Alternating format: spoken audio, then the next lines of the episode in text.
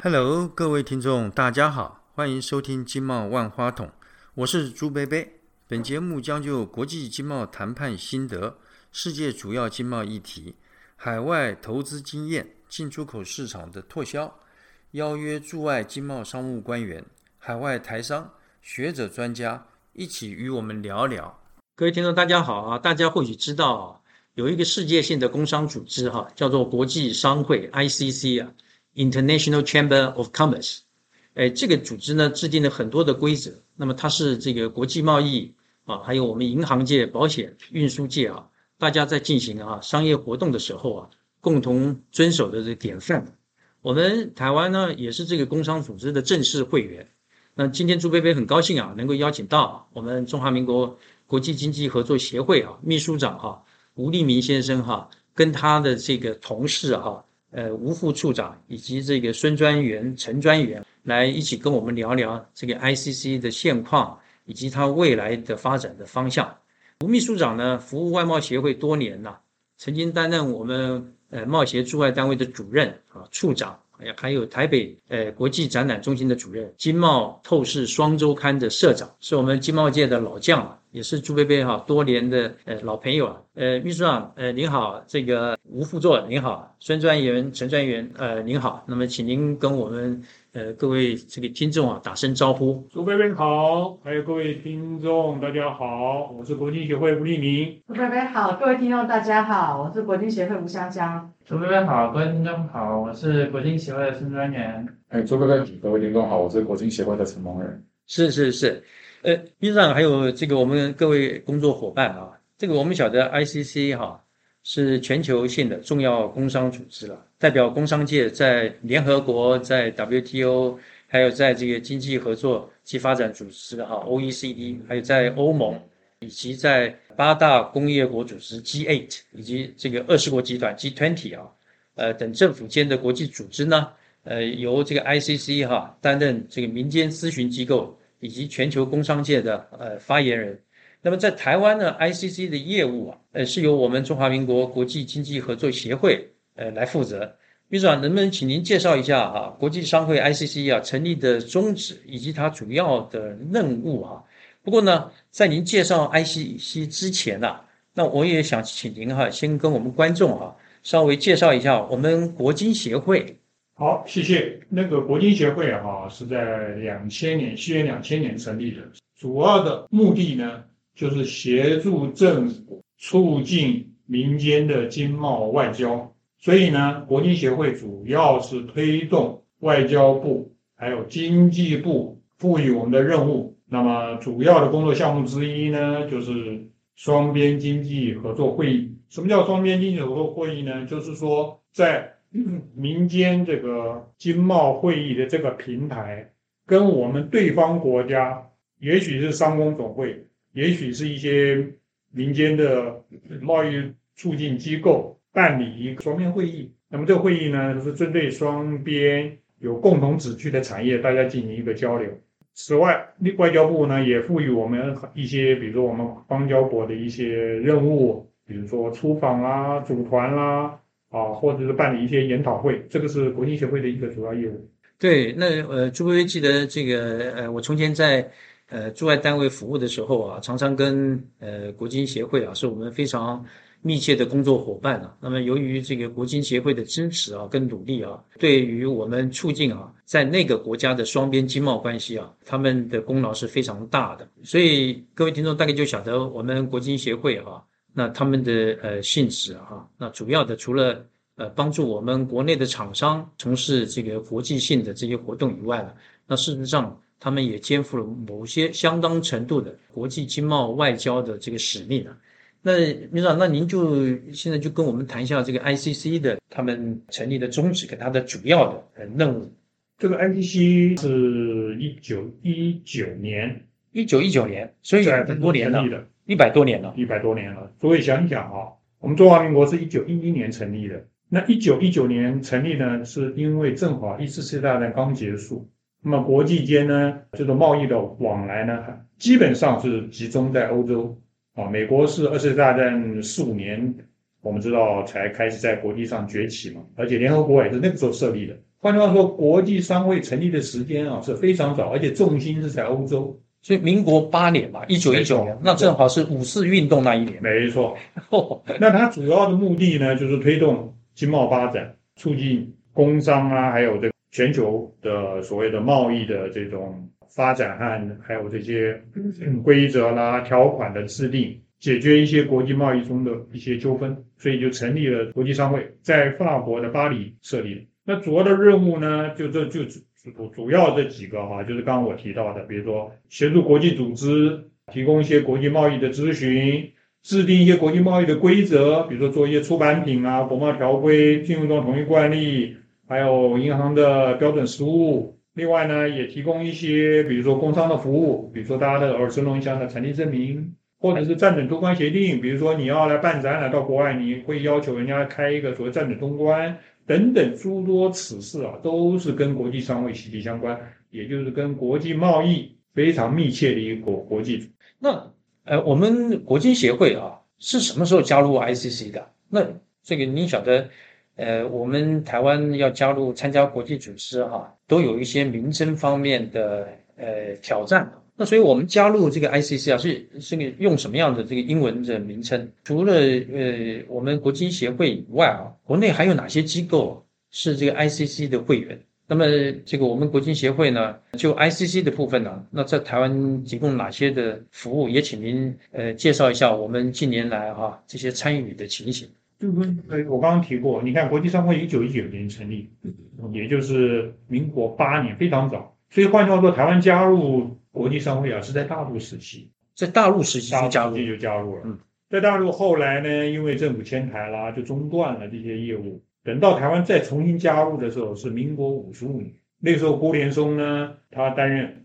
工商协进会理事长，他就想重新加入嘛，哈。那那个时候呢，哎，时空环境已经改变了，所以我们那个时候呢，已经不太不能够。最早我们台湾加入，当然就是用就是中华民国，哎，中华民国就是所谓的哎对。那等到我们后来再加入的时候呢，我们名称就被迫要调整，变成 Chinese Taipei Business Council of ICC。现在，所以现在用的名字是 Chinese Taipei Business Council of ICC。In Taipei，啊，In Taipei，哎，In Taipei。国内呢，基本上现在这个业务是国际协会在主办，我们国际协会就是代表中华民国成为国际商会的会员。那也就是说呢，没有其他的国内没有其他工商企单位是。ICC 的会员，所以我们是对，我们是等于是代表台湾在那里哦，理解，对，是这样子的一个身份，所以呃，变成 ICC 的会员，就是每一个国家原则上只有一个，对，一个代表。那我们呃，这这个台湾，我们中华民国代表啊，参加 ICC 的，就是我们国金协会，对，其他的工商组织他们都没有，并没有哦。你知道我们会员大概就分成什么？就是。National Committee 就是所谓的国家委员会，不管你美国啦或者英国啦，都是用这种名国家委员会名义加入啊。另外还有一种名义就叫做，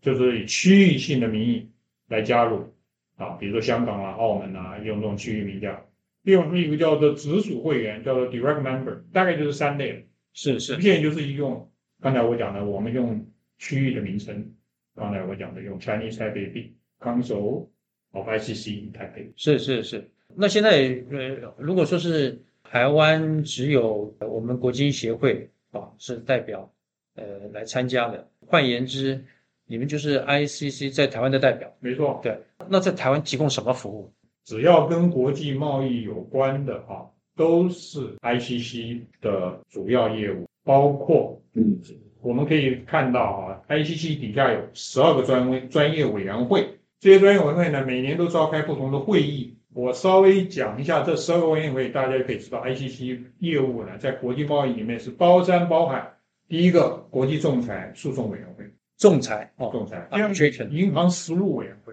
是。第三个，国际竞争委员会。第四个是商事法委员会。第五个，企业责任反贪腐委员会，这个也是最最最近。这个应该是非常夯的，非常夯的 anti-corruption 啊，你知道吗？这个。啊，包括洗钱等等。第六个，通关及贸易便捷化。刚才提到贸协是我们国内 ATN Connect 的窗口，这就是在这个委员会。另外有个叫 Digital Economy 数位经济委员会。第八个是环境能源委员会啊，Environment and Energy。第九个是智慧财产委员会，第十个是市场行销及广宣委员会 （Marketing Advertising Committee），第十一个是税务委员会 （Taxation） 啊，比如说我们最近所谓基础的全球定一个最对百分之十五的那个十五的，对，各位就可以想，这里面几乎无所不包。最后一个就是所谓的国际贸易及投资政策政策委员会。那这些委员会里面呢，经常办理一些活动。那国金协会呢，站在一个秘书立场，就会把这个活动呢，周知国内各相关单位、政府啦、工协会啦各个单位，让大家积极参与这个 ICC 的活动啊。那我们国际协会也会出席这些活动，然后我们也办一些相关的研讨会。最重要的呢，我们把相关的法令，还有刚才讲的，比如说国际商会它出的，比如说国贸条规啦、信用农业惯例啦、银行标准实务啊、SPP 嘛，哈，我们还把它出版啊，让我们国内业者呢与时俱进。那最后呢，ICC 它有个 Academy，做一些证照的考试啊，由伦敦那边来主办，来我们台湾考试，所以这这种种的哈，都是 ICC 的业务。你知道，我听您刚刚介绍这个 ICC 这个十二个个委员会啊，是诶，我听完以后，我综整起来哈，好像是感觉到就是，呃，跟目前所有经贸相关的主要议题，基本上这十二个委员会全部 cover 住了，是不是？完全正确。是，朱贝贝记得哈，我年轻的时候啊，在银行跟这个呃航运呃公司工作啊，那当时呢，对于很多的贸易实务的名词啊，比方说像什么 CIF 啦、FOB 啦、FAS 报价啊，以及这个运输保险了、哈，都是以 ICC 的这个国贸条规啊 （Incoterm） 嘛的定义哈、来作为标准。那么是国贸实务的圣经啊，这 Bible 啊。现在这个全球供应链这个形态呢？呃，跟从前哈、事实上这个变化也很大了。也不晓得这个 ICC 啊，最近有没有制定这个新的呃贸易条规哈、提供给全球工商界呃遵循啊？诶我好像记得呃呃 ICC 在今年啊，好像也制定了新的呃国际商务仲裁新的规则。呃，那么请您是不是呃能够告诉我们一下，就是 ICC 在这些条规哈、这些国际规则的制定方面哈、在最近有没有一些什么新的修订？好，这点我相信，这确实全球从我刚刚说的啊，全球经贸环境有很大的变化。以前是传统的，现在慢慢变成电子电子商务啦、数位化啦，啊，疫情都改变了很多国贸的一种交易。那国际商会呢，它确实出版了一些国际贸易上一些所谓的经典的书籍，比如说像国贸条规 （Incoterm），Incoterm 是是每十年它做一次更新。另外呢，信用状统一惯例很多，像刚才周贝贝在银行工作啊，一定会有所谓 UCP 六百啦、UCP 五百啦，哈，甚至 UCP 这个更早的版本。另外还有国际标准银行实务，就是 ISPP 这个版本呢，我们每次出的时候呢，要得到国际商会授权，我们是唯一被授权的单位。然后呢，我们会跟银行工会啊，或者是金融研究院合作，然后把这个书出了。那有关于里面牵涉到版本的修订啦，还有这个仲裁的这个细节啦，那我讲因为时间的关系哈，我建议我们在我们其实有制作很多语音档啊，在 Facebook 上，那么有有兴趣的听众呢，你 Google 一下呢，可以找到这样子的版本的解说，二零一零年跟二零二零年的 Incoterm 究竟有什么差别？这样的话听会非常完整的一个讯息，也非常专业的。我们请了专业的这个老师呢，做一个讲解。是，所以您刚刚讲的这些呃新的跟贸易、金融还有保险相关的这些国际规则，你说在会里面的脸书上面都可以看到这方面的我们有专门在出，比如说英国 term 的时候，我们有专门制作一个语音档啊，对。还有 YouTube 上面，啊有 YouTube 对我好像记得我在 YouTube 上面有，好像我有印象，就是有一些的老师专门的老师，他在专门在这个讲解这个 i n c o t e n t 上。那您 Facebook 的名字就是叫中华民国国际经济合作协会没错。哦。各位听众，您如果有兴趣啊，可以呃上我们国经协会的 Facebook 的网站。可以呃得到这些相关的讯息。事实上，这些讯息呢，都是我们在日常国际贸易或者国际经济活动上面哈，都常常用到的。呃，因为每一个它专有名词，哎背后的定义哈，都是以这个 Incoterm 啊，呃，以这个 ICC 啊出版的这些规则哈、作为这个典范，作为标准。呃，假如您不晓得这些的定义的话，呃，您可能会跟您的这个外国的 counterpart 在这个谈事情的时候啊，呃，谈了半天啊，结果大家想的是不一定是完全相同的。那另外一个啊、ICC 是跟国际商务相关的，那像仲裁，那这个部分的话，有没有提供服务的？这个是这样，因为诚如我刚刚说的，这十二个委员会呢，牵到非常专业的领域，需要有专业人士的参与，因此我们呃经济部呢已经针对这十二个专业委会呢，要求国内各工会啦、协会啦或政府机构变成所谓的主政单位，来积极参与这样的活动。举这个仲裁委员会来讲的话，就是我们台湾中华民国仲裁委员会是主要的一个窗口，因为这里面牵涉到很多仲裁的专业知识，是仲裁的一些最新的一个发展趋势。那么仲裁如果国际上会办理这个活动呢，他们要去，他们会积极的参与，参与完了以后，他们回来办研讨会跟大家分享。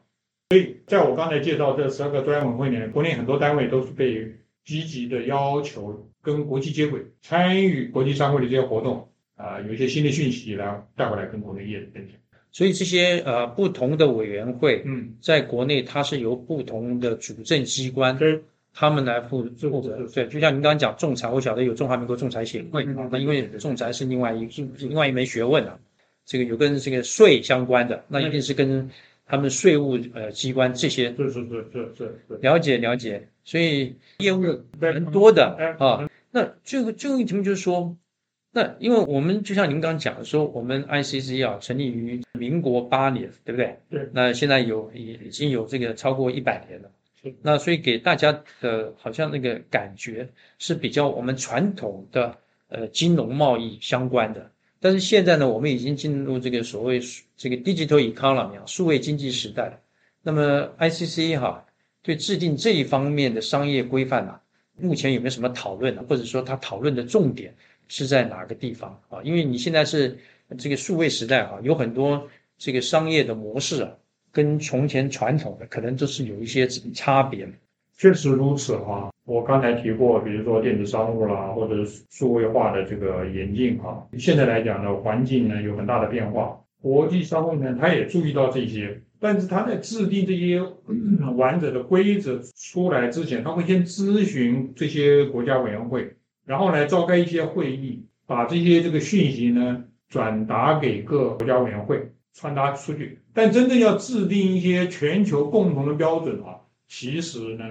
他们是非常谨慎的。为什么呢？因为这个东西里面牵到有发达国家、有发展中国家，还有低度开发中国家是，是是，它很难在这个大全球的大环境呢制定一个标准，让所有的国家来奉行。这点也是为什么我刚刚提了，就是英国他们他会十年才出一次，而且他出的时候呢，不断的在征询各方的意见，字字琢居啊，真每一个字他都非常仔细啊，所以我们翻译当初翻译英国他们也也是请了专家，花了相当多的时间才翻译的出来。是对，秘书长，您点出这一点倒是呃可以呃让这个各位听众哈了解的，就是你在呃制定一个一套国际规范的时候啊，不是那么容易的，因为我们不能够光从我们台湾的角度、台湾的视野啊来看全世界，因为世界上有 develop 发达国家，也有 developing。还有更糟糕的是这个 LDC 啊，就是不发达国家啊。那不同的经济发展程度啊，他对某一个问题的看法可能是呃相差非常大的。所以像呃吴秘书长刚刚讲，像这个 Incoterm 这个十年才出一版，那么在这个十年里面呢，朱贝贝相信哈，那么是经过无数的专家哈，大家的研究，而且呢是不断的所谓呃大家要做很多的妥协。compromise 这些哈，才会出来一套哈，所以这一点呢是提供给大家哈做一个呃参考。呃，那我们现场在座的工作伙伴哈，这个吴副处长，还有呃孙专员、陈专员哈，诶，我不晓得您呃就承办的 ICC 的工作哈，不晓得有没有一些补充？嗯，我这边有一点补充哈，就是 IC 吴副处长是嗯对，ICC 有十二个专业的委员会，国内比较常参与的委员会的业务的话，就包括像仲裁委员会、银行委员会、商事法及实务委员会。再来就是通关呃通关及贸易便捷委员会。呃，这些是比较常参与的。那其他的委员会，它的这些议题也非常的重要。我们也希望国内有更多的专家学者或者是工协会能够多多来参与。例如像是竞争委员会，或是企业责任及反贪腐委员会啊，环境及能源委员会，智慧财产权委员会。行销及广宣委员会、税务委员会等等，因为这些对我们国内的经贸活动都是非常的有关系。如果国内有更多的企业或者是工协会专专家来参与的话，我们在国国际上的发声就更有话语权。谢谢吴副处长。那接下来我这个不晓得陈专员呃有没有一些指教？哎，是您好。首先就国贸条规今年更动的部分来说。最新版本并未有大幅度的更动，它仍然是适用多种运送方式及海运的各项贸易条件。那在基本上的架构维持不变。那配合进出口商实际使用情形修订的部分条件的名称及定义。那相关的适用建议，像唯一更新的条文是目的地卸载交货规则，它是 DPU Delivered at Place Unloaded，取代终点站交货规则 DAT Delivered at Terminal。条件定义较二零一零年的 deliver at terminal 有所不同，它主要是卸货地可以在任何的地点，呃，就是 place，而非某个航运站 terminal。所以它的卸货地也可能是在港口，也可能是在货柜厂或者在工厂。是，就使用范围更加的广泛。对。那就仲裁规则来说的话，整体来说，二零二一年版的仲裁规则是近年被讨热烈讨论，然后有明显共识的议题。那像是适用快速仲裁的门槛从两百万美元提高到三百万美元。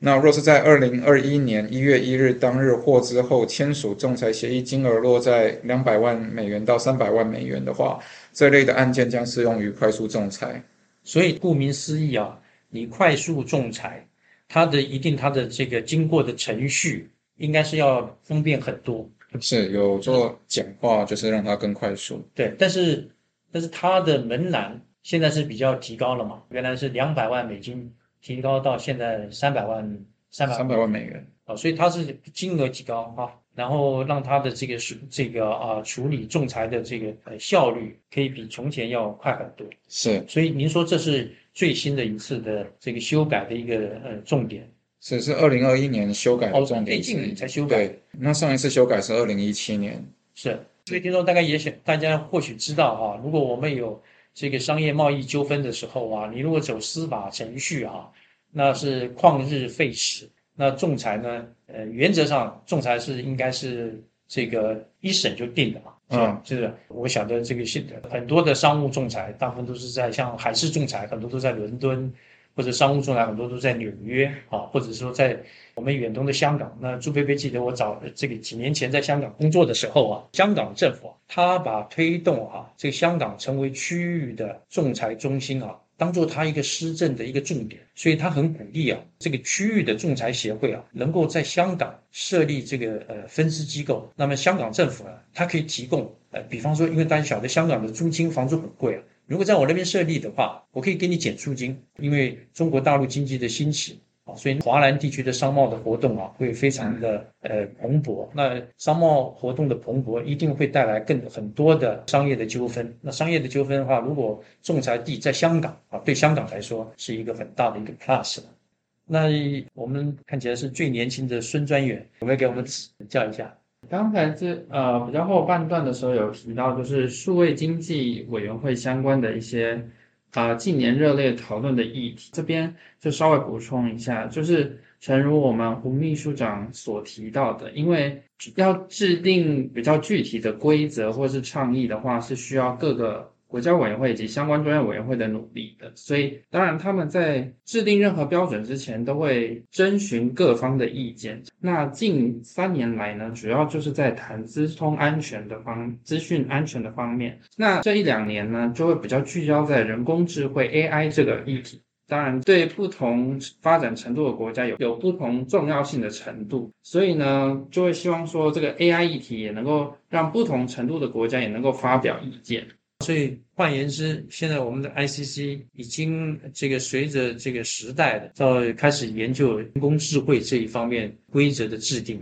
是是是与时俱进。是是是。那当然，因为我们不是专家，但我们我们主要的目目标呢，当然就是希望 ICC 办理的相关的委员会，我们都会将它推广出去，那让国内呢，不论是呃数字经济的专家或是律师啊等等，都能够多多参与我们的活动。那我这边补想补充一下，就是像今年度啊，我们在一月的时候有办理仲裁新规则的介绍，那四月、五月的时候也有办理数位经济委员会的会议。希望各位听众啊，也能够随时关注我们的官方网站，那来知道相关会议的讯息，然后多多参与。展是谢谢刚刚这个三位工作伙伴哈，对于前面吴秘书长的说明哈做的这些补充哈。呃，各位听众啊，我们这个晓得 ICC 哈，对于国际经贸规范的形成哈，有相当重要的影响力啊。那我们台湾是全球第十七大贸易，那么而且在 ICC 中呢。